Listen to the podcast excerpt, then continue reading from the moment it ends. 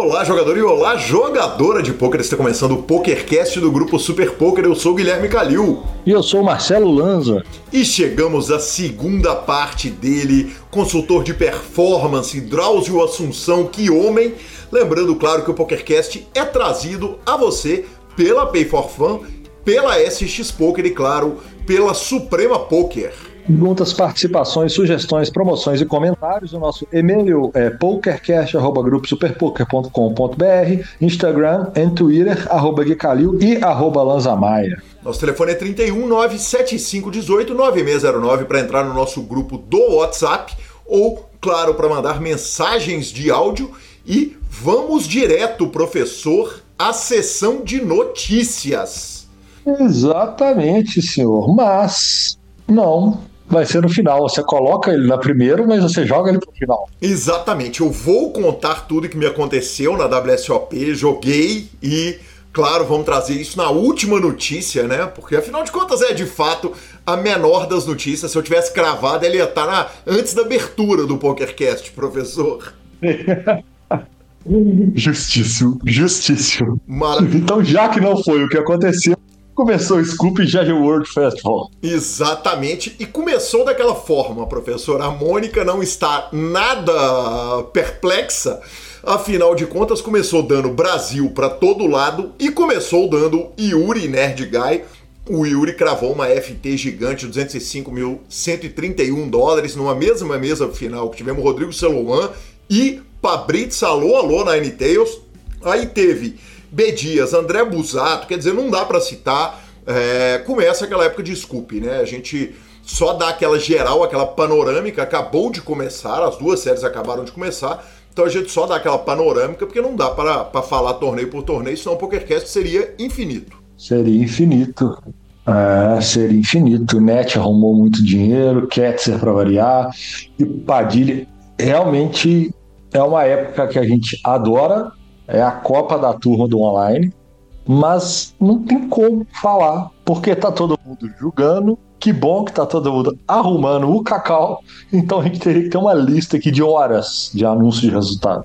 Maravilhoso, professor. A gente pula direto para a nossa próxima notícia, que o High Stakes Duel voltou e Daniel Negrano começou voando. Ele bateu, ele já havia perdido, claro, para o Phil Helmut, a gente trouxe a cobertura completa a respeito disso e dessa vez ele bateu o jogador Eric Pearson. Uh, foi o primeiro round da competição, 50 mil dólares entre os dois jogadores e o Eric já avisou que não vai mais julgar. Uh, ele tem problemas de agenda, segundo ele mesmo. Então, Daniel Negrano fica sendo campeão desse High Stakes Duel até que alguém entre e enfrente. Lembrando que não anda sendo muito bom enfrentar Daniel Negrano no heads up, não, porque ele tá brilhando. Sentiu, Galvão. Sentiu. Problemas de agenda. Lembrando que estamos a 19 dias. 19 dias, 18 dias, ou 19 dias do primeiro torneio tirando o Employ é, Cassinos da WSOP, que vai ser um 25 mil dólares e que o Daniel Negreano vai julgar. Então, na minha opinião, se alguém tiver problema de agenda daqui a 18 dias em diante é o Negreano, e não o contrário. Maravilhoso, muito bem apontado, professor. Voando para mais um duelo de heads up, o Matt Burke jantou o Nick Herbal com brócolis e alcaparras, como diz meu querido professor Marcelo Lanza Maia. Uh, ele, o duelo foi encerrado. O Matt Burke ganhou um milhão de dólares em cima do Nickerball, foi um milhão de dólares e mais uns quebrados, importante dizer. E o duelo durou aproximadamente 60 horas. Claro que eu fui assistir a fala do Matt Burke, ele fez uma fala de aproximadamente uma hora no seu canal do, do YouTube, o Only Friends, quase que eu errei, hein? Quase que eu. Quase. Quase que eu acessava quase. o OnlyFans do Nick Ball, do, do, do Matt Burke. Mas o OnlyFans, o canal dele, cara, eu vou te falar, Lanza, pro tanto que fizeram bullying com ele, eu vou te falar uma coisa, cara. Ele foi bem elegante, viu? Ele falou, falou, olha, eu ganhei dele, foi muito mais fácil do que eu imaginava. Eu jogo com ele qualquer stake, qualquer tempo, quanto tempo ele quiser e da forma que ele quiser ele não tem a menor noção do poker, mas eu achei que ele ia sambar e sapatear em cima do cadáver do Nick Herbal e ele optou por tratar com elegância, o que inclusive significa é ver positivo, né? Caso o adversário resolva disputar outra partida com ele. E, e, cara, por tudo que ele disse, ele falou: Cara, eu não me vejo perdendo. Ele não tem noção do jogo. Ele é um cara que, que é, é, é fez pouco das minhas horas de estudo, da minha vida. Eles me chamaram de fraude e uh, o resultado tá aí. E se ele quiser, eu tô às ordens. É, o Nick deu um airball na hora que chamou o Red Bull. Exatamente, professor. Exatamente isso. A, a, bola não bateu nem no aro. Aro. Não acertou o aro, rapaz. É, é, é, muito bom, né, cara, a gente ver quem fez o bullying tomar ferro, né? ah, cutucou, cutucou, e aí é jantado. É o famoso tem que ouvir, irmão. Agora você ouve aí e segue o jogo. Segue o jogo. E professor Felipe Ketzer brilha no EPT. A gente tinha dado as notícias do EPT. Faltava o high roller, né? O Ketzer na última gravação estava na mesa final. O high roller foi de 25 mil euros e ele acabou sendo quinto colocado, levou 282.700 euros. A maior premiação da sua carreira. Que homem, você tinha citado o nome dele, não podia ser diferente, né, professor? Não, Machine. Além de estar numa fase muito boa, ele é, ele é fora da curva demais também, viu? Ele é realmente muito fora de série. Lembrando, claro, a entrevista dele está aqui no PokerCast, para quem quiser ouvir. Agora vamos chegar então à última notícia do dia, que não é a mais importante porque nós somos RO, Resulted Oriented, sim, porque como o próprio Gui falou, se tivesse cravado ela seria a contracapa do programa. Mas rolou, está acontecendo o WSOP Circuit Cherokee e teve um dos apresentadores que jogou um torneio de 600 dólares PLO, 50 mil dólares garantido, pagando 28 mil dólares a campo. Conte-nos mais. Conto-lhe tudo, professor, para você e para o ouvinte do PokerCast. É, em primeiro lugar, o seguinte: eu falei que eu cogitei jogar. Eu preciso agradecer ao João Luiz, uh, nosso ouvinte, que foi quem ligou, avisou que ia ter o torneio, falou: Cara, você tá aí na Carolina do Norte, dar um pulinho lá no Cassino Cherokee já estava nos meus planos, mas eu não ia nem saber que a WSOP Circuit estava acontecendo lá se ele não tivesse me avisado. Ele falou: a estrada é linda, de fato é, e uh, eu fui jogar. Eu tinha falado que eu ia vender pedaços. Eu preciso também agradecer aos inúmeros, eu não vou nem citar. Mas nós tivemos mais de 10 ouvintes falando que queriam comprar pedaço e, e, e queriam investir nessa parada. Eu tinha sido avisado que o field era bem tranquilo, eu vou falar um pouquinho mais a respeito disso, mas, Lanzinha, a, a, a, a família que me acolheu aqui, com quem eu tô, a família que eu tô visitando aqui nos Estados Unidos, acabou pegando todas as cotas, não sobrou nem para o senhor, talvez tenha isso que tenha faltado para regulagem, né? Faltou, hein? Faltou. Mas Cara, é... o fato foi que eu cheguei no cassino, em primeiro lugar, um cassino maravilhoso, gigante. É... o João Luiz tinha me falado: olha, o Field daqui só sabe jogar Holden, cara. Você tá no interior do país, na costa oposta a Las Vegas. Então, você provavelmente está muito à frente do Field, o que eu inclusive constatei, viu? Uh, vou sair aqui do lugar de modéstia, até porque não é grande vantagem estar tá à frente do Field local, não field de lá era composto por uma galera assim que tinha muito pouca noção de range pré-flop, com o que pagar, todo mundo muito passivo assim, sem noção de textura de bordo, sem noção de range pré-flop, sem noção de sizing, atolando bottom to pair em um torneio de Omar, é um negócio bizarro. Uh, na primeira mesa que eu joguei, eu joguei contra um bom jogador que tinha muita noção do que ele estava fazendo. Uh, felizmente eu joguei em posição contra ele.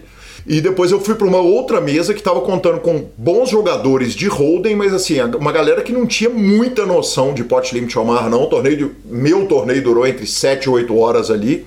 Eu peguei duas mãos no começo do torneio e joguei card dead as outras 7 horas. Foi muito bizarro. Agora, o evento muito bonito, né, num salão anexo ao cassino, uh, muito fantástico. É importante apontar o seguinte: todas as vezes que eu entrevistei jogadores de Mixed Games do PokerCast, eu perguntei a respeito da qualidade de dealers brasileiros em comparação com os dealers gringos. E cara, é inacreditável assim. Sentaram na minha mesa dealers que não sabem contar pote, dando carta num torneio de pot limit Omaha. Você tinha que ajudar os caras a contar pote. Você perguntava, você falava pote, ou eles falavam pote, porque eu fiquei tão card dead que eu não pude falar pote muitas vezes, mas os caras tinham que parar, contar, pedir ajuda da própria mesa. O baralho também de qualidade bem inferior, a gente está acostumado a jogar com o Copag Texas Hold'em. Uh, baralho bem ruinzinho, aquele baralho padrão de blackjack, bacará de cassino. Agora, por fim foi isso, Lanzinha. Fiquei card 10 durante o tempo inteiro. Quando foi chegando para a reta final, enquanto eu ainda tinha algum stack, eu squeezei dois potes, passaram. O último pote não foi nem squeeze, eu já estava tão short que eu tinha que atolar. Tinham 41 jogadores, pagava 37. Eu atolei um As Vala Vala 9, que aí eu sei que não é a mão ideal, mas com o stack que eu tinha depois de postar o blind, eu não tinha muito para onde correr. Acabei vendo o adversário acertar um flush ali e GGzamos, mas cara, foi uma experiência inesquecível. Primeiro jogar um torneio desse valor, né, um valor muito mais alto do que eu tô acostumado, até dos torneios de Mixed Games que eu jogo. E vou te falar, se eu morasse aqui em Waynesville, na Carolina do Norte, a meia hora do cassino, eu estaria lá em todos os torneios de Pot Limit Omaha deles, porque uma delícia, um sabor, professor. Aí sim. Importante, o importante, já que não arrumou o Cacau, é divertir, porque está jogando o torneio de Omaha, Card Dead, conseguiu jogar sete horas. Você divertiu. Você imagina o tanto que eu joguei duro, viu, professor? Hum. Importante dizer que um dos meus squeezes eu tava trincado de asa na mão. Foi o melhor que eu achei para poder squeezar. Falei, ah, tô na frente pré-flop, vou atolar isso aqui e acabei não achando o call. Boa. Bora de entrevista? Vamos de entrevista, mas não sem antes falarmos da Pay for Fun, que está comemorando os seus 5 anos de existência Hoje tem 1 milhão de contas abertas, 400 integrações, 96 colaboradores, além, claro, isso por minha conta, do escritório mais bonito do planeta Terra e da cidade de São Paulo. A Pay for Fun, claro, essa carteira digital com cartão de crédito pré-pago é realmente assim. Lá no grupão do PokerCast, Lanzinha, você viu o tanto que a turma estava elogiando e, e comemorando novas integrações. Enfim, é a sua forma melhor de mandar dinheiro, buscar dinheiro de um site para outro de poker de aposta. Então, entre pelo link do PokerCast e vamos, claro, para a entrevista de Drauzio Assunção. Drauzio, você falou a respeito do, do, jogador o seguinte, cara, ou você vai ter que lidar com o seu jogo, com o seu ego, ou o jogo vai te destruir. Uh, eu lembro especificamente de quando eu comecei a, a jogar Squash, que o Leonardo Oliveira, que foi meu professor de squash e, e me ensinou uma barbaridade a respeito do jogo, virou para mim e falou o seguinte: Gui, eu não vou te pedir para você parar de fumar. Ou o cigarro vai te tirar do squash, ou o squash vai te tirar do cigarro. E naquele caso, naquele momento, o squash me tirou do cigarro. Dá para um jogador estouradaço, um jogador que não tem a personalidade, que não tem o perfil do jogador de cash game. Quer dizer, quando a gente olha para os caras, a gente pega o, os grandes jogadores de cash game que você entrevistou e que eu entrevistei, eles têm algumas características em comum e vários deles são bem tranquilos. Né? Você tem ali uma ou outra exceção, uh, eu não vou citar nome, né? Eu não vou falar que a brincadeira no, no, no, no Royal Five é quem não tomou um esporraço do Luiz Laux ainda não entrou para o time. mas o, mas o, o, o, que acontece é o seguinte: uh, grande parte desses jogadores normalmente eles são caras tranquilos, uh, centrados, é, é, difícil tirar os caras do sério. Essa consciência de tudo que você falou na resposta anterior, que é eu sou um tomador de decisão. Eu, efetivamente, a longo prazo, eu sou pago para o meu dinheiro vem de eu sentar e tomar boas decisões, independente do resultado do que está acontecendo ou do tanto que o baralho é vivo e está me maltratando, porque eles entendem da natureza do jogo. Disso o Decano falou no programa, o Yuri falou no programa e tantos outros falaram. É, dá para mudar a característica de um jogador que é completamente explosivo, que é completamente estourado? Acontece? Você ouviu histórias dessa e com qual frequência? Uh, mudar um jogador assim, né, da água para o vinho, uh, eu acho que não é uma estratégia muito eficiente. Uhum. O, o que uh, eu penso, tá? A, a minha opinião. Quando eu pego um jogador, eu tento entender primeiro os pontos fortes desse jogador. Tem até aquela ideia né, do Tiger Woods, ele se tornou o melhor do mundo com um tipo de tacada. Uhum. Então eu tento focar nos pontos fortes desse jogador. Então eu não vou trabalhar muito os pontos fracos dele. É falando da parte ali de mental desse jogador e comportamental. Então quais são os pontos fortes desse jogador? Como ele vê isso? Como ele pode desenvolver isso? E, por quê? A gente tem que entender primeiro como que a gente pega esse jogador e amplia os pontos fortes dele para que uh, os pontos fortes deles fiquem tão, tão bons o suficiente para poder minimizar os pontos fracos.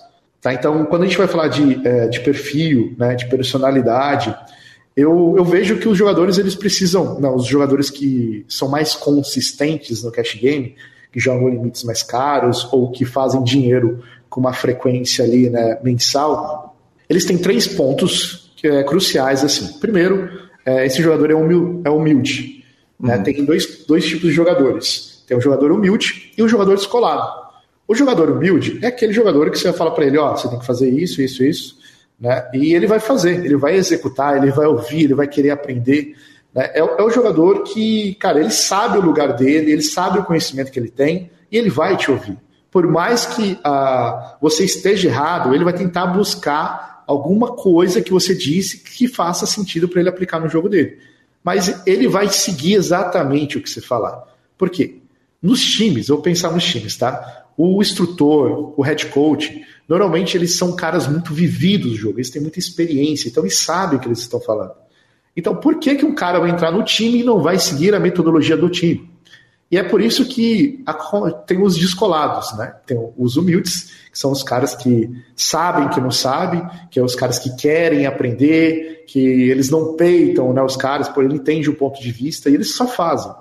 E tem os é, descolados. Esses caras, eles querem fazer do jeito deles. Eles querem reinventar a roda. Né? Eles querem fazer jogadas onde não tem. Né? Então, eles querem fazer do jeito deles. E isso acaba demorando o tempo de crescimento desse jogador dentro do time. É por isso que você vê dois amigos, que acontece muito. Um cara tá no time e chama um amigo para entrar. Esse amigo entra, daqui, sei lá, dois, três meses, esse cara tá cinco limites acima. E o cara tá no mesmo lugar. Né? Mas, mas por que, cara? Eu não consigo subir, né? Tal.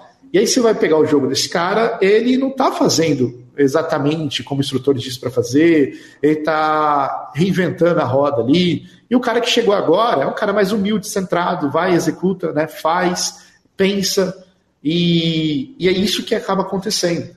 Então, o que eu vejo muito é que os jogadores eles querem inventar a roda, quando que eles só tem que fazer a roda rodar. Eles não têm que reinventar a roda, você tem que seguir. Né? E essa é uma característica, humildade. Segunda, autorresponsabilidade. Eles saberem que tudo o que acontece no jogo é responsabilidade deles. Tá? Uma coisa é você assumir uma perca, outra coisa é você deixar que essa perca não aconteça hoje. Né? Então você tem que se responsabilizar primeiro para que ela não aconteça, pô, não vai acontecer, e depois você não. Se acontecer, você tem que bater no peito, não, eu assumo a bronca. Né? Então, é, essa ideia de autorresponsabilidade ela está muito ligada aí aos jogadores que são mais consistentes. É, eu já peguei casos, o Calil, de um jogador, ele, ele vai fazer um, uma sessão de grind, ele entrou, tá 20 minutos de grind, ele recebe uma mensagem, ou vamos fazer um churrasco. O cara para o grind, vai para um churrasco, vai para uma, uma balada. Né? É, esse cara realmente está sendo responsável pelo jogo dele? Bom, depende. Depende do momento dele, depende do que ele quer do jogo. Né? É a mesma coisa, o cara ele volta, ele vai para uma balada, ou ele volta da balada bêbado e vai jogar. Uhum. Esse cara está sendo responsável. É a mesma coisa de beber e dirigir, né? Se dirigir, não beba. Se, se beber, não jogue. Não jogue, pelo amor de Deus. Né? Então, é, está sendo responsável. Então, N fatores, como a responsabilidade desse jogador, vai contribuir para que ele seja consistente no jogo. E a terceira coisa que eu acho muito importante é a inteligência emocional desse jogador. Ele saber lidar com as emoções, ele saber se automonitorar, ele sabe fazer é, coisas ali para ajudar ele a se entender e como ele, é, ele reage com o jogo. Né? Uhum. Então, os jogadores que são mais consistentes, eles têm essas três características: né? humildade, autorresponsabilidade e uma inteligência emocional ali é, acima da média. Perfeito. Uh, uma conversa que nós tivemos fora do ar, certa feita, e que eu gostaria muito de tê-la no ar, é a respeito da idade do jogador. É, existe uma crença baseada na, na amostragem de que o ideal é se começar a jogar muito novo. Mas, obviamente, tem muitos jogadores mais velhos, começando nos times, jogadores que sonham em jogar, jogadores que querem jogar. E, e eu já te vi fazer uma reflexão tão incrível sobre a idade dos jogadores. O que que um jogador mais velho tem de qualidade, o que, que ele tem de defeito e qual dificuldade que o poker pode apresentar para o jogador mais velho? Uh, Kalil, a gente tem é, dados, né? Se eu pegar nos canais, né, no Instagram, todas as nossas redes sociais e também dos jogadores né, que a gente já atendeu nos times, né, eu já fiz mais de 2 mil coaches individuais. A gente vai ter uma média de idade de 25 a 34 anos, que vai ser uns 60% do público, que são homens, tá? E 35 a 44 anos, que vai ser mais ou menos 25% é, do público que joga. Então a gente vai ter é, jogadores né, dentro dessa faixa aí de vai dar uns 15% mais ou menos. Se eu não me engano, a gente vai ter uns 7% que vão ser jogadores ali acima de 50 anos, que é muito, é muita coisa, tá? Dentro da, do uhum. nosso esporte. E qual, o jogador mais velho, eu vejo que ele tem muita vantagem né, dentro do jogo. Então vamos pensar nos pontos principais hoje. Qual, qual é a dificuldade que um jogador mais velho né, ele tem no jogo? Vai depender, primeiro, do contexto atual de vida dele. Depende se ele tem pressão financeira, se ele é pai, se ele tem filhos, esses filhos moram com ele, se ele tem esposa, depende se ele vai ter tempo né, para se dedicar a isso. Então, esse contexto de vida é, desse jogador mais velho vai impactar no desempenho dele no jogo. Então é muito importante saber se esse jogador ele quer se profissionalizar ou se ele quer ser um recreativo. Tem jogadores que me procuram mais velhos que eles querem só ter é, um hobby lucrativo, eles querem parar de perder no jogo.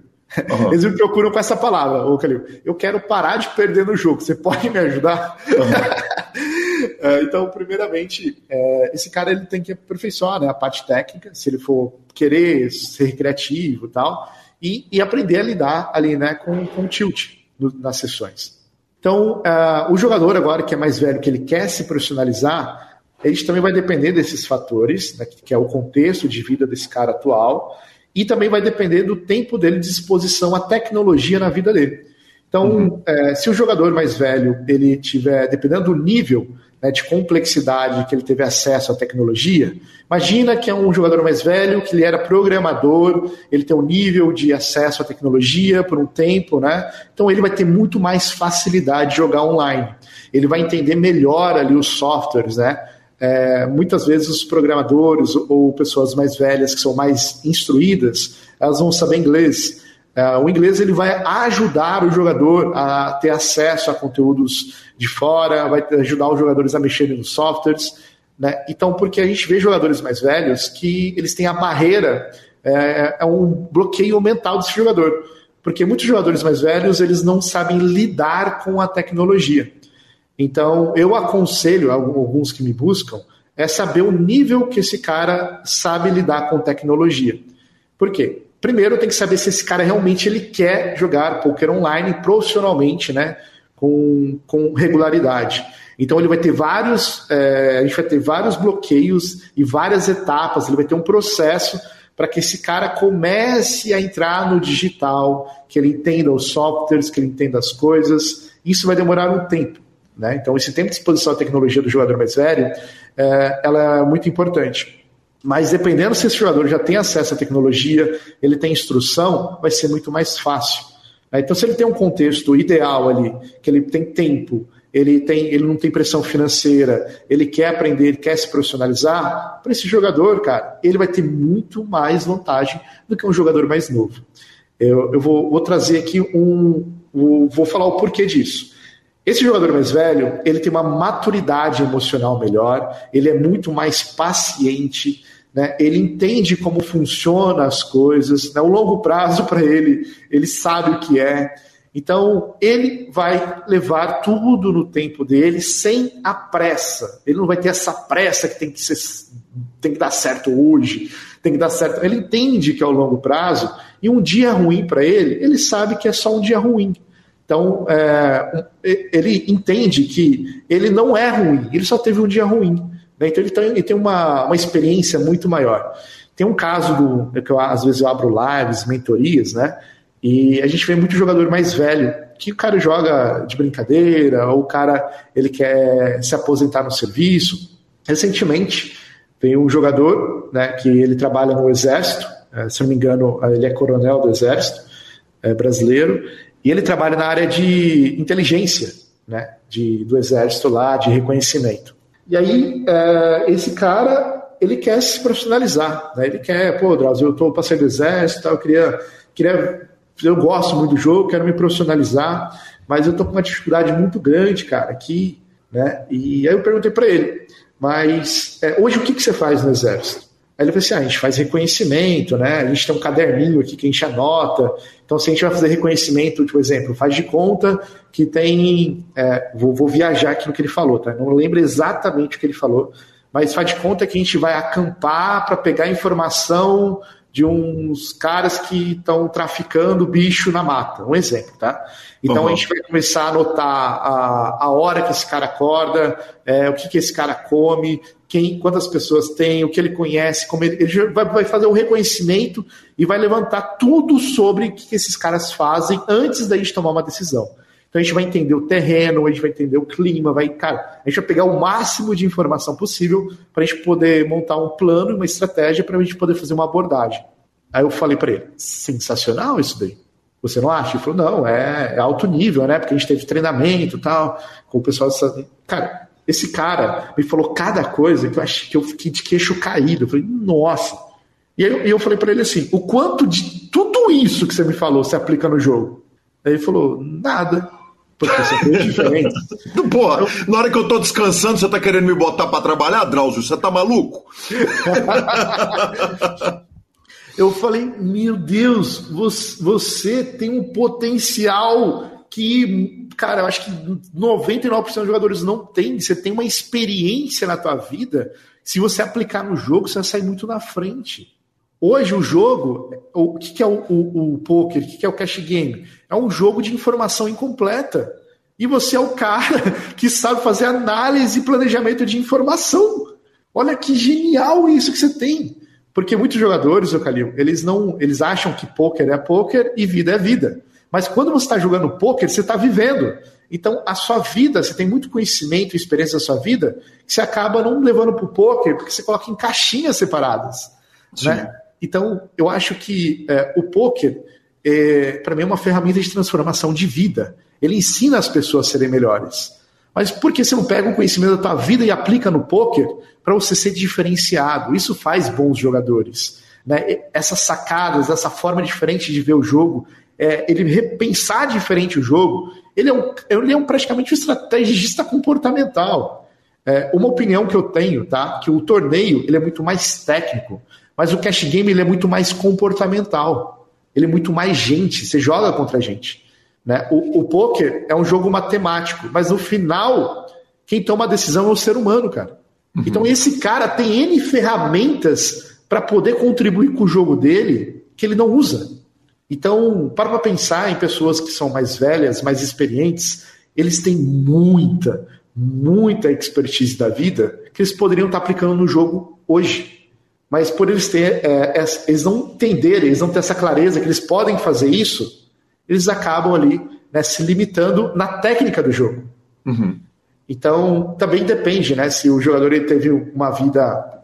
É, imagina que o jogador mais velho ele foi um cara bem sucedido agora quer jogar pôquer. Então, esse cara, se ele foi bem sucedido na vida dele, vai ter um ego um pouco maior. Então, se vê, eu vi um menininho mais novo né, falado com ele. Então, é, lembra do fator humildade? Então, esse fator humildade ele vai entrar em todas é, essas camadas. Mas, na minha opinião, o jogador mais velho ele tem muito mais vantagem tá, no jogo do que um jogador que está começando. Por que, que os times pedem né, jogadores mais, é, tipo, se a gente for pensar num perfil de jogador ideal, seria um jogador né, que seja na casa ali dos 18 a 25 anos, que mora com os pais, não tem pressão financeira, que hoje ele uh, pode estar na faculdade, mas que tenha tempo para jogar. Então, é um perfil muito bom, porque esse cara não tem pressão financeira, ele não paga a conta de casa, né, e ele tem tempo para poder se empenhar no jogo. E esse cara tem que ter um fator de ambição, né, ele querer crescer no jogo. Porque os times, Calil, eles foram feitos para serem lucrativos. Claro. Né, ninguém cria um time para perder dinheiro. Então eles buscam perfis que sejam ali é, consistentes, né, que sejam perfis também ambiciosos, porque dentro do time você vai ter o cara que quer ficar no limite fazendo o dinheiro dele, e vai ter o cara que quer jogar os jogos mais caros, quer jogar em Macau. Né? Tá tudo bem, a gente vai ter perfis diferentes dentro dos times. Mas se você joga, coloca um, jogador mais velho, esse cara vai ser muito mais responsável. Né? Esse cara, a maioria deles, tá? Eu não posso generalizar aqui, que a gente também tem alguns jogadores malandros aí, né, cara?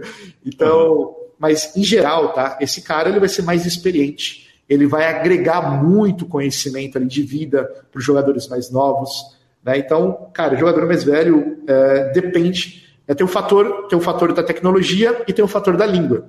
Quando a gente fala da língua inglesa, né, que a maioria dos softwares, dos conteúdos são inglês, se você me perguntar, pô, Drauz, é essencial ter o inglês? Não.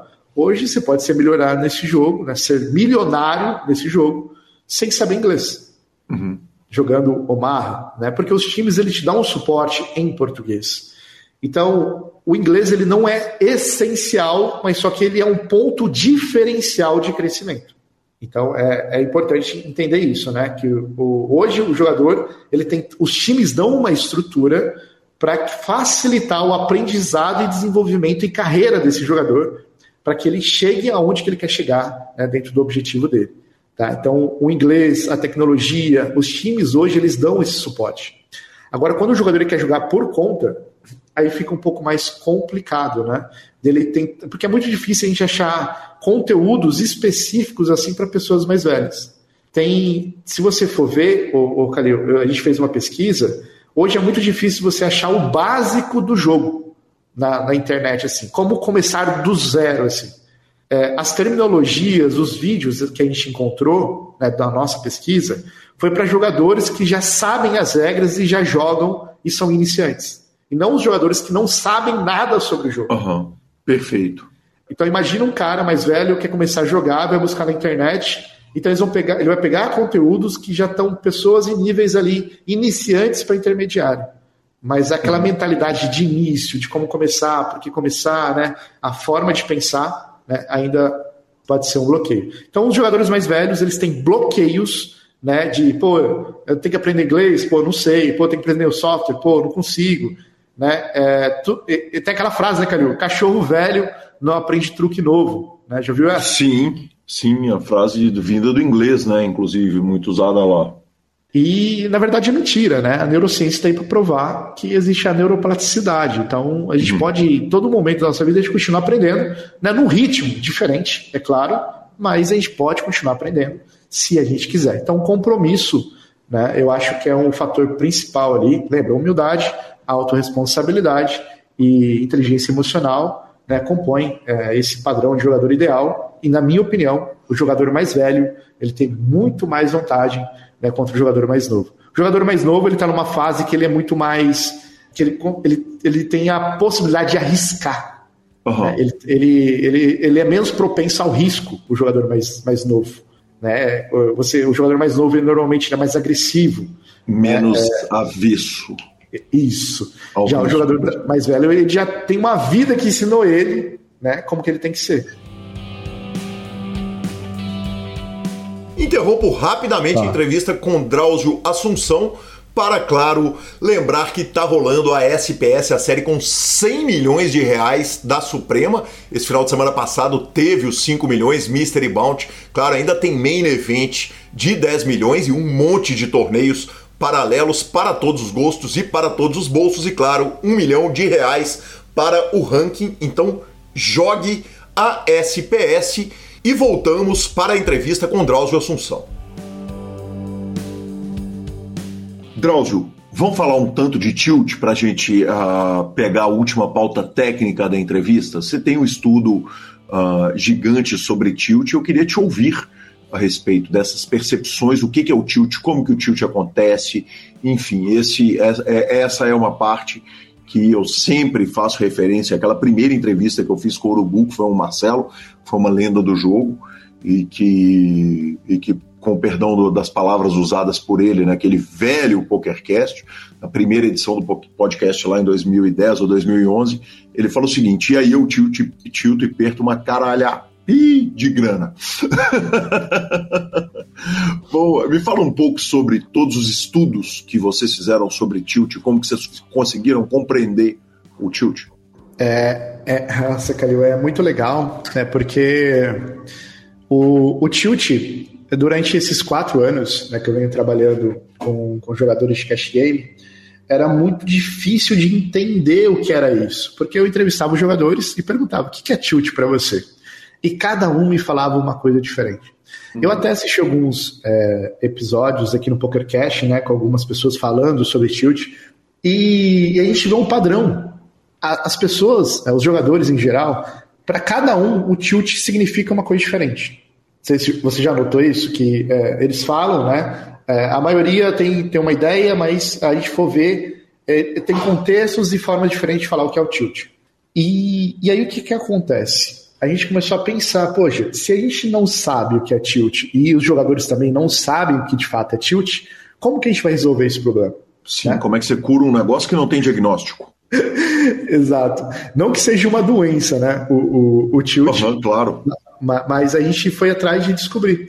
Então, nos últimos nove meses, a gente pegou toda a equipe do Lab e colocou todo mundo aí para pesquisar, né? Para a gente ver o que, que é realmente isso. E tem até o, o jogo mental do poker, né? Que é o livro, quero trazer uma referência aqui.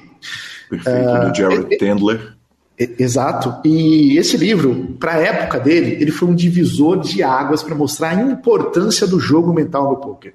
Hoje nós sabemos que 80 Tá, é, vou, não vou falar o número exato aqui, eu ia falar 80%, mas pode ser mais ou pode ser menos. Tá? Eu vou até tirar essa ideia de número exato aqui, mas a gente identificou que a maior parte tá, do resultado que um jogador tem jogando, quando a gente fala resultado, é a consequência de uma ação. Tá? Ele executa uma ação e ele tem um resultado. Então esse resultado Sim. pode ser bom ou pode ser mal. Então a gente uhum. vai chamar de resultado. Tá? Positivo ou negativo é um resultado. Então, o que faz um jogador ter um resultado no jogo, a maior parte do jogo é mental. Né? Então, eu falaria 80% ou 90%, dependendo do jogador. Então, a, esse é um jogo mental. Se é um jogo mental, a gente tem uma grande influência né, é, dessa parte na tomada de decisão e até mesmo nossos ganhos, né, no nosso resultado, ou nossas perdas. E aí a gente começou a pesquisar, a gente pegamos vários artigos científicos, estudamos todos eles, e alguns artigos falavam que poker, é, que o tilt né, no poker era perca de controle. Outros diziam que é uma transição de, de emoções fortes. E cada um ia falando é, coisas diferentes ali, né? autores diferentes, estudos diferentes, falando que no final é, o tilt ele prejudicava né, a tomada de decisão mas, sabe, em outras palavras, em outras perspectivas, com estudos diferentes. E aí, Calil, ah, por ser muito confuso, né, por ter poucos estudos ainda, porque por que, que tem poucos estudos do poker? Porque nosso esporte ele é individual e não tem plateia. Uhum. Então é muito difícil alguém investir uma grana nisso para criar pesquisas né, e desenvolvimento científico. O que, que esse cara vai ganhar com isso? Se ele não for o dono de um time, né, ele não tem muita coisa que ganhar. Certo? Perfeito. Então é, a, a neuroeconomia, né, a economia comportamental, ela vem fazendo estudos com poker para entender a tomada de decisão financeira. E isso acabou ajudando bastante né, é, em áreas do mercado financeiro e até mesmo dentro para os jogadores aqui. E então a gente começou a pensar, poxa, é, o tilt todo mundo, todo mundo ali, né? Tô falando generalizando, tá? Não todo mundo, mas vou usar essa palavra. É, a maioria das pessoas falam que o tilt tem essa função, outras falam que tem essa, mas no final de contas, o que, que o jogador de pôquer é? O jogador de pôquer é um tomador de decisão. E Sim. o tilt afeta o quê? A tomada de decisão desse jogador, certo? E aí que a gente entendeu que o tilt, na, a gente criou essa teoria, que o tilt é uma influência direta na tomada de decisão do jogador. Então, é, quando acontece essa interferência, que a gente chama de níveis, né? Você depende do nível do seu tilt, vai aumentar ou diminuir a interferência na tomada de decisão. Então, uh, aqui a gente começa já a quebrar algumas teorias. Muitos jogadores acreditam ainda que você não pode tiltar. O que a gente entendeu com esse estudo é que o tilt faz parte do jogo. O uhum. tilt é da natureza do jogo. Tem até uma, um poema né, do Carlos Drummond de Andrade, que a gente faz referência ao estudo, que é Tinha uma pedra no meu caminho. No meu caminho tinha uma pedra. É, ele, ele olha isso como um obstáculo, como uma dificuldade, como algo que ele tem que ultrapassar. E os jogadores, eles vê o tilt dessa forma. Tinha um tilt no meu caminho, né? No meu uhum. caminho tinha um tilt. Mas na verdade, o tilt faz parte do caminho. Quando eles entenderem que, pô, no meu caminho não tinha uma pedra, a pedra faz parte do meu caminho, você começa a entender que isso é da natureza do jogo. Então, se o tilt faz parte da natureza do jogo, eu tenho que aceitar isso. Não tem como eu mudar, não tem como eu controlar. E é daí que a gente quebra né, uma das teorias que você não tem que parar de tiltar. Você tem que entender que o tilt faz parte do jogo. Você tem que aceitar ele. E aí que tem uma outra ideia, Calil, que ah, alguns jogadores, né, que a gente vê é, alguns, algumas pessoas falando, que você tem que parar de tiltar. Na verdade, a gente descobriu que não tem como parar de tiltar. Uhum. Você pode tiltar todo dia e ainda ser lucrativo. Então Perfeito. a gente entendeu que existem níveis de tilt. Porque esses tilts dependem da interferência naquele momento dentro da sua tomada de decisão. Então você pode ter uma interferência baixa e afetar quase na, praticamente nada nessa tomada de decisão, ou pode ter uma, interferência ali é, intermediária né, e afetar uma sequência de decisões, ou ter uma interferência alta né, e acabar sendo mais impulsivo né, é, e tomar decisões mais por impulso, ou perder o controle de fato ali, né, da sua tomada de decisão. E foi daí que a gente criou uma, a EVT, que é a escala visual de tilt, que vai de 0 a 10 em três abas, né? NA1, que é nível é, de alerta 1, que são níveis baixos, onde você pode administrar isso dentro do jogo. Então a gente pegou categorias de tilt, né? a gente listou as interferências de NA1, NA2, né? níveis de alerta 2, que é atenção, se caso acontecer uma interferência de nível 2, NA2, cara, você tem que prestar atenção que a partir de agora isso pode muito rápido virar uma NA3. E quando vira uma uhum. NA3, sai do jogo agora. Porque a partir desse momento que você tem percepção, você sabe o que está acontecendo, você tem que sair agora, senão você perde o controle. E aí, quando você perde o controle, você não consegue mais se auto-monitorar. Quando você não consegue mais sentir e não entender o que está acontecendo contigo, é aquele velho momento que você vira um clicador de botão profissional. Né? Uhum. e, e, Tem uma então, outra analogia que você faz que eu acho maravilhosa, que você deixa de ser jogador e vira torcedor. Você fica torcendo para a carta bater. exato, exato. É, a, a, gente tem a teoria né, do jogador e o torcedor. Qual que é a diferença né, do jogador e o torcedor? O, o jogador, ele, ele trabalha para dar certo. O torcedor, ele reza para que dê certo. Uhum. Né? Então, o, o, um vai para um plano mais espiritual e místico, ali, pô, vai, vai, vai, vai, vai, dá, dá, vai. E, e aí cria toda uma sensação, né, uma ansiedade, uma adrenalina. É a mesma coisa do caça-níquel. Então o cara ele uhum. depende da sorte exclusivamente para dar certo. Esse é o torcedor. Né? Já o jogador, que é o jogador, ele tem que estar com a cabeça no processo. Ele tem que fazer o agora dar certo para que ele tenha resultados ali, né? É, com o decorrer da partida. Então, é, essa ideia do, do, torcedor e jogador ela, ela acontece. E quanto maior o vínculo emocional que você cria com o jogo a partir do nível 3, mais propensa a sua oscilação emocional.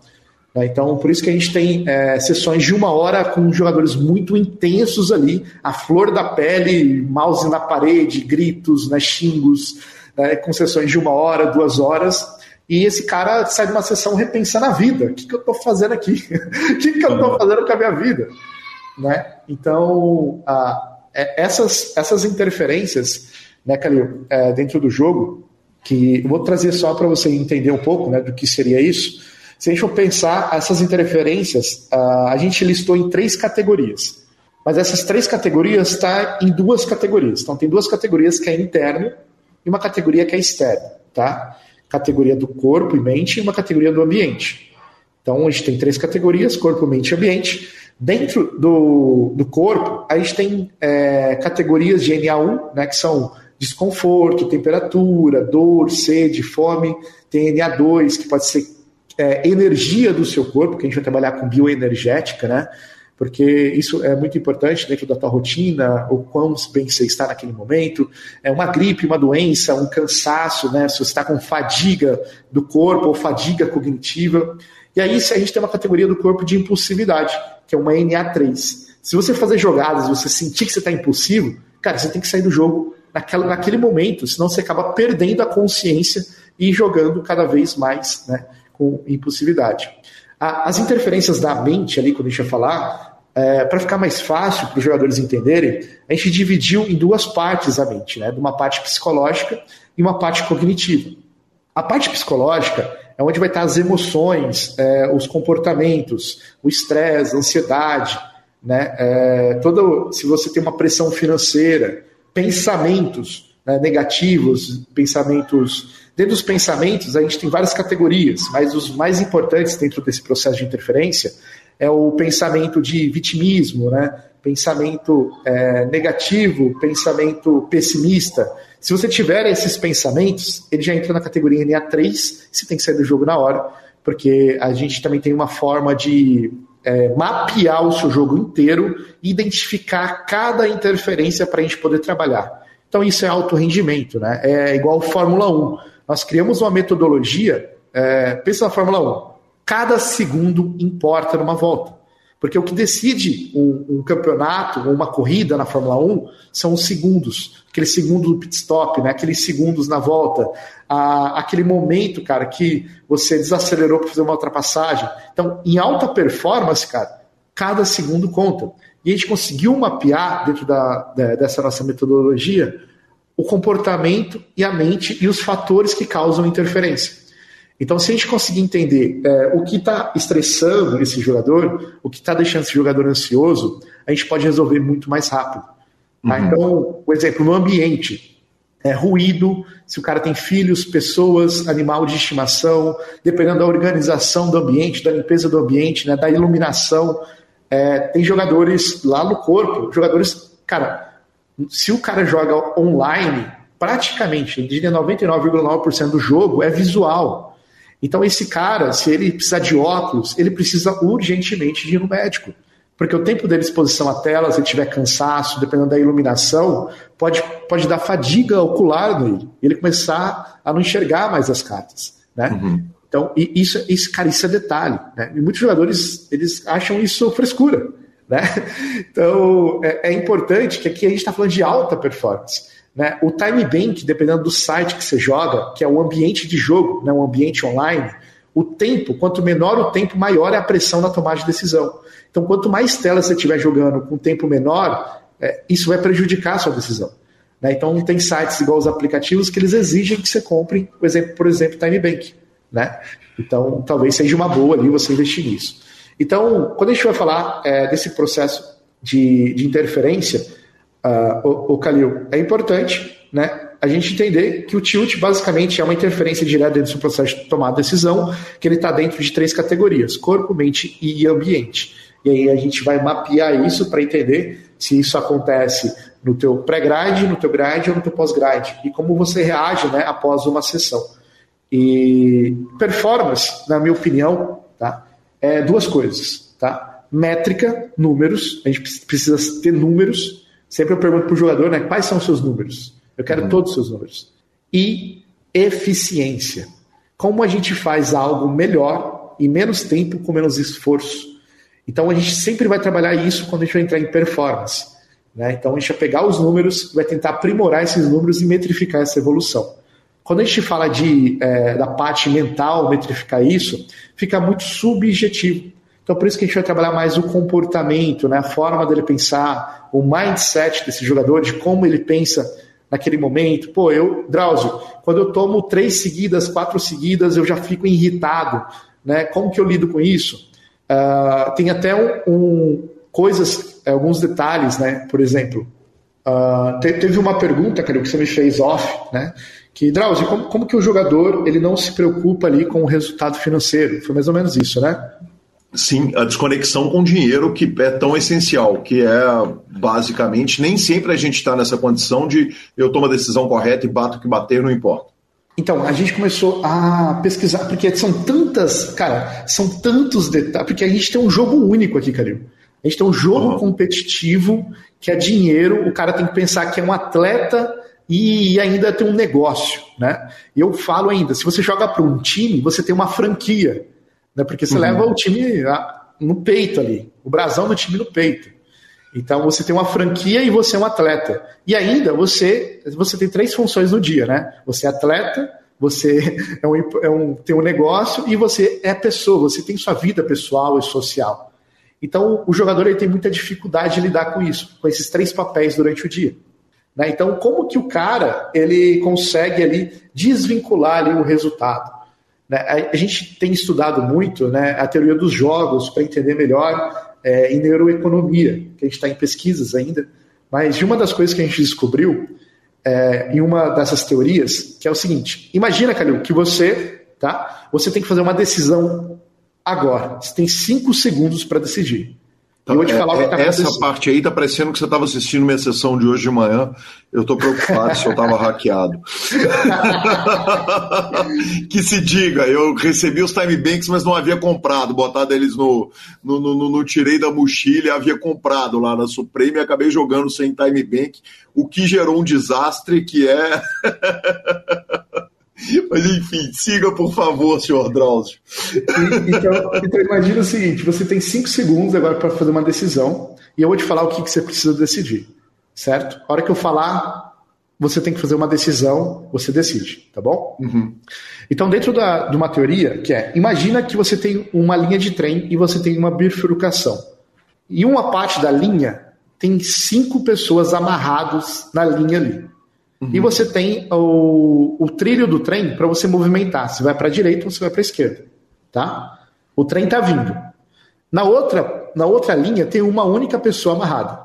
Tá bom? Uhum. Então você tem que decidir agora se o trem passa em cima de cinco pessoas ou se ele passa em cima de uma.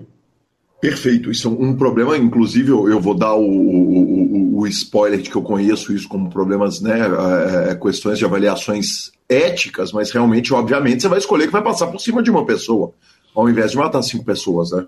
Exato. Então, ficou fácil, né? A decisão. Uhum. Agora, vamos colocar um contexto nessa decisão? Imagina que essas cinco pessoas são cinco cientistas que nos próximos anos cada um deles vai ganhar um Nobel e vai mudar tudo que a gente sabe sobre o mundo, sobre fome, sobre doença. Esses caras vão melhorar a qualidade de vida absurdamente, a longevidade. Cara, esses caras vão mudar o mundo, tá? Uhum. Eles são os cinco que estão nessa linha. Sim. Na outra linha, você tem a sua mãe. Você tem uhum. que decidir agora. Uhum. É, é, aí eu, eu não tenho a menor dúvida, né? Eu, eu vou salvar minha mãe, obviamente. Exato. A maioria vai dizer isso. Por uhum. quê? Aqui que entra a sacada, Kelly. Você acabou de criar um vínculo, você tem um vínculo emocional com a sua mãe. E é por isso Sim. que você decidiu ela. Uhum.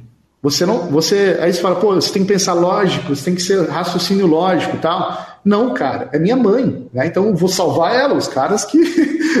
Deixa os caras. Então. Sorry, mundo, né? É, não, vou salvar minha mãe. Eu tenho, cara, minha mãe é muito importante para mim. Uhum. Então, você tem. Qual que, por que, que você salvou sua mãe? Porque você tem um vínculo, você tem um apego emocional com ela. Uhum. E aí a gente descobriu, o, o Calil, que o jogador, por que, que ele acaba focando no resultado? Porque ele acaba criando um vínculo com o resultado. Um vínculo uhum. emocional com o resultado. Porque quando você vai decidir sem esse vínculo, você olha analiticamente para a mão. Perfeito. Então, lembra quando você decidiu 5 ou 1? Um? Sim. Você, você foi fácil decidir, né? Uhum. Porque você olhou de uma forma, de uma perspectiva ali mais é, racional, certo? Perfeito. Quando a gente coloca um contexto, muda a tua decisão. Porque agora vai depender se você tem um vínculo emocional com aquela situação ou não. Perfeito. E aí o nosso trabalho é identificar qual é esse vínculo e ensinar esse jogador a se desapegar desse vínculo. Perfeito. Seja ele o dinheiro, seja ele o ego, seja ele o que for. Exato. A gente vai entender o porquê que esse jogador está fazendo isso. Por que, uhum. que ele está fazendo isso? É, o que está acontecendo com esse jogador? Qual é o processo? Cara, qual é o ambiente? Qual é o contexto? Né? Por que, que esse jogador tomou essa decisão? Qual é o vínculo que ele tem com isso? Então imagina um jogador que ele está no ferro e ele, e ele acredita que ele precisa ganhar hoje, senão acabou a vida dele. Uhum. Ele precisa ganhar, cara. Então é, ele entra no estado ali de luta ou fuga, porque ele acredita que aquela sessão é a sessão da vida dele. Perfeito. Então imagina o coração dele batendo forte, ele suando, né, é, altas emoções, ele bate a carta dele, puxa um pote de 200 Vlad, ele comemora, ele pede ali com um, sei lá, ele fica gritando 3, 3, 3 e perde, bate um 2, ele xinga e aí vira todo aqui, né? Então a gente começa a entender isso. Então depende do vínculo emocional que você tem naquela decisão. Então, Maravilhoso. vai acontecer em todos os contextos, tá? Dentro do cash game, que é mais forte, né? e também nos torneios. Imagina que você está numa reta. Imagina o vínculo que você, não, que você não criou com, aquela prêmio, com aquele prêmio, com aquele, sei lá. Você está jogando um torneio de, sei lá, de um milhão garantido, você vai puxar 700k ali, velho. Uhum. Olha o vínculo que você criou com isso agora, se você ganhar esse torneio. Perfeito. O teu foco não está mais na decisão. Seu foco está no fundo do prêmio, só, Exato. tão somente, Exato. claro. E aí que entra o torcedor, né? E o jogador, porque o, o, torcedor ele quer ganhar o jogo. O torcedor ele quer que o time dele ganhe. É por isso que o torcedor paga 10 vezes mais numa caneca com o logo do time do que né, pagar a mesma caneca por, sei lá, cincão. O cara paga uhum. 50 numa caneca com o logo do time e paga cincão numa não paga, né, um cincão ali numa caneca que é a mesma caneca sem o logo que ele uhum. criou ali todo um apego emocional com a marca. Né? Então, isso a gente está estudando de criar né, é, formas de como a gente pode praticar isso dentro de uma metodologia para que o próprio jogador possa lidar com isso sozinho. Maravilhoso, maravilhoso. Meu caro Drauzio, a gente vai encerrando, mas eu não vou fechar sem falar o seguinte: você tem o Cash Games Channel que você falou, mas além disso, você tem outro podcast. Eu queria que você falasse uh, brevemente a respeito desse podcast e Uh, depois a gente finaliza, claro, deixando o contato para quem, por acaso, se é que você tem agenda para atender jogadores ainda. Então, vamos começar, vamos começar pelo... do podcast. É, então vamos lá. Uh, hoje a gente tem o Cash Game Channel, né? Que é, eu, eu sou ousado, né? Ousadia e alegria, né, Calil? ousado em falar que a gente é, é o maior canal em língua portuguesa específico para jogadores de cash game. Né? Um dia a gente vai chegar no nível do senhor, né? um dia a gente vai chegar lá com, com essa grandeza, mas hoje nós temos é, muito específico o nosso público, nós falamos tudo sobre o universo do cash game e todas as modalidades do cash game.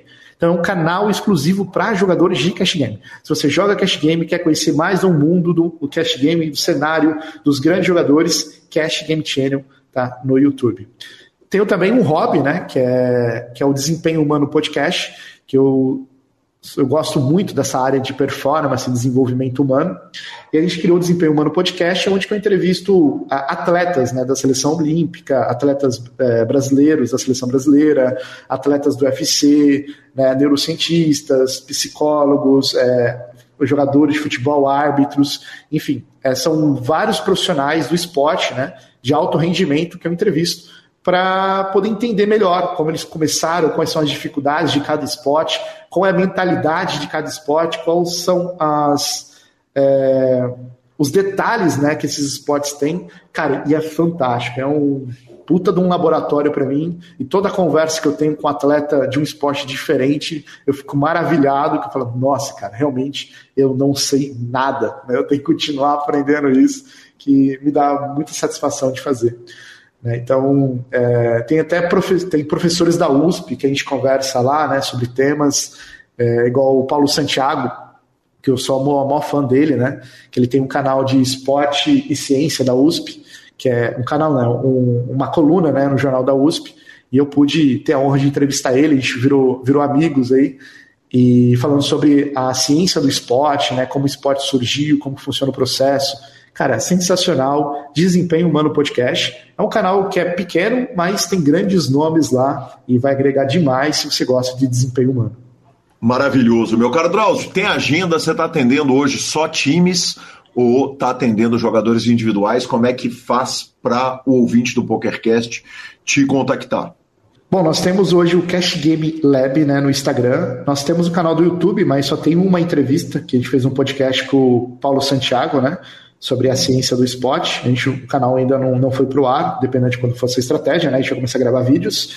Mas é, vai lá no Instagram, arroba CashGameLab e manda mensagem se você precisar de um psicólogo, de um nutricionista, né, de um coach. Hoje nós temos vários coachings. É, se você não. Drauzio, eu quero um coach, mas que não seja você. Então você tem outros coaches lá, tem psicólogos, tem nutricionistas. Tudo que você precisar né, sobre essa área de desenvolvimento é, profissional, a gente vai poder te ajudar.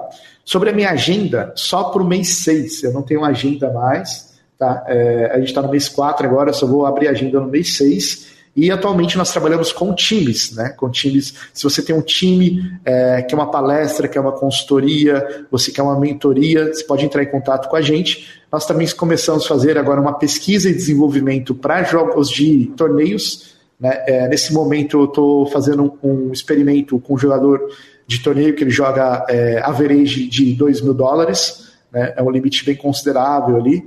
Então a gente está começando a estudar esse mercado dos torneios por causa da demanda. Ô, Carioca, interessante. Os jogadores de torneio, né, alguns jogadores conheceram o projeto e estão buscando conhecimento é, com a gente, sabendo se pode adaptar algumas coisas que a gente descobriu dentro dos torneios. Né? Então a gente também está vendo algumas pessoas migrarem né, dos torneios para os cash games por causa da autonomia e flexibilidade. Né? Então, a gente começou a criar uma área aqui no nosso campo de estudar torneios, para a gente também poder oferecer é, serviços né, para jogadores de torneio, para times de torneio.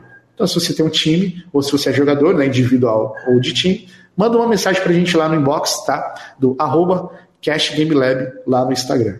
Meu caro Drauzio, um prazer enorme te receber aqui no PokerCast.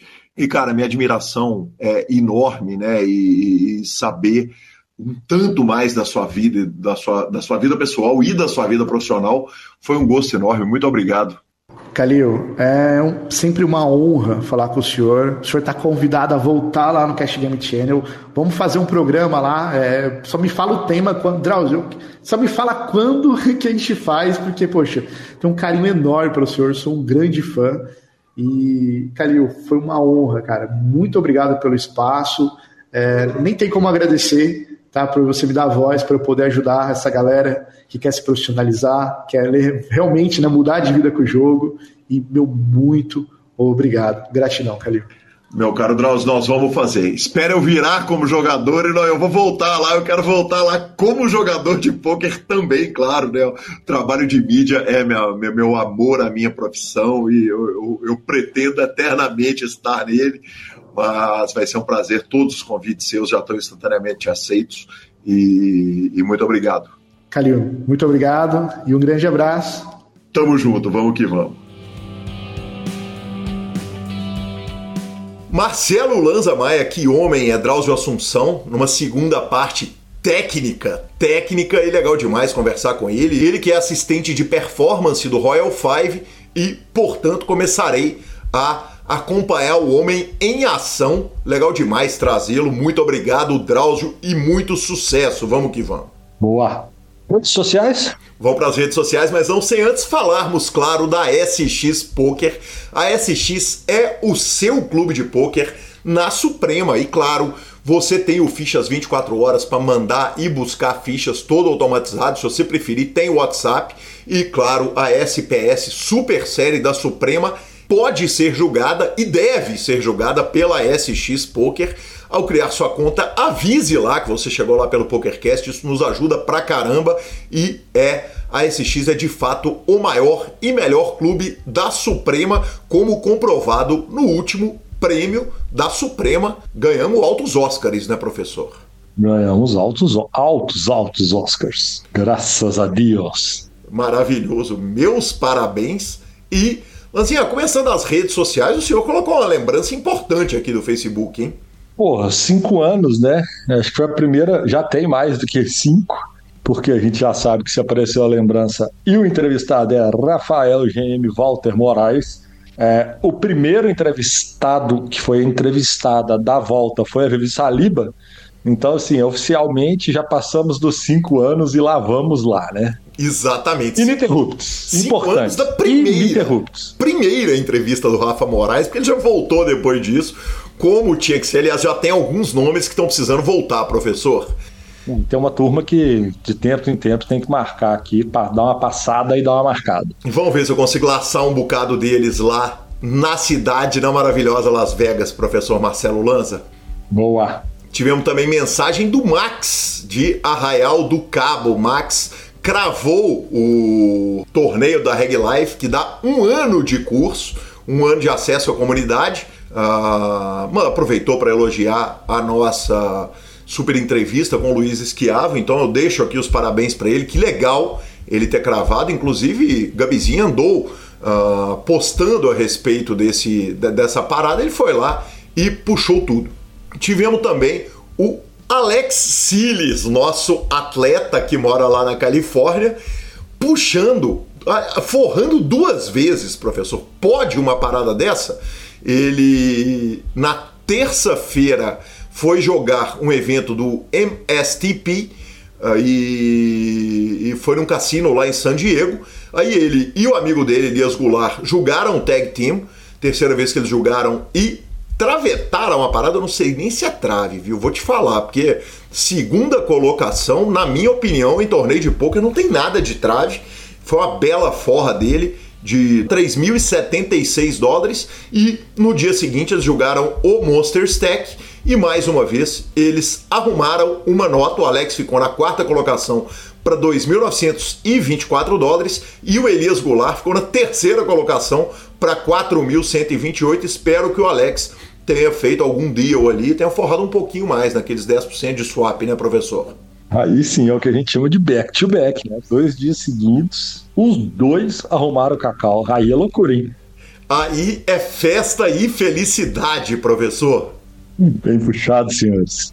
É lá, é, Chegou, né? Chegou. É, você ficou olhando para mim com essa cara, você fica esperando, né? Por favor, né? Bora de finalização! Superpoker.com.br, mais que poker é super poker. Na Guia de Clubes, a Guia de Clubes do Brasil, onde jogar a agenda diária de torneios no YouTube. Altas transmissões ao vivo, tá na mão, tem um monte de conteúdo lá, que é diferente, inclusive, do conteúdo da Twitch onde o querido Alan está acompanhando a brasileirada toda e tem altas transmissões, e Mimbilisca.com, cobertura mão a mão de torneios pelo Brasil e pelo mundo. Dica cultural. Lanzinha, eu tô em casa, né? Tô na casa aqui do, do meu povo, onde fiz intercâmbio em 1994, então não tenho me dedicado muito a atividades culturais, além de conhecer uh, lojas de penhores, lojas de instrumentos musicais e restaurantes uh, com comida típica do Sul. Mas ontem eu assisti um filme com o Pete, uh, que eu carinhosamente chamo de meu pai americano. E o filme foi Tombstone, de 1993, um western divertidíssimo. Então fica aí a dica para quem. Eu não, não é muito o meu rolê o western, mas eu acho que faz todo sentido, especialmente considerando que eu tô aqui no interior deste país. Justo. Eu não tenho, é oficial. Semana passada eu dei uma maratonada forte, né? Busquei os meus atrasos e essa semana eu só tô dando continuidade nas séries que eu tava vendo.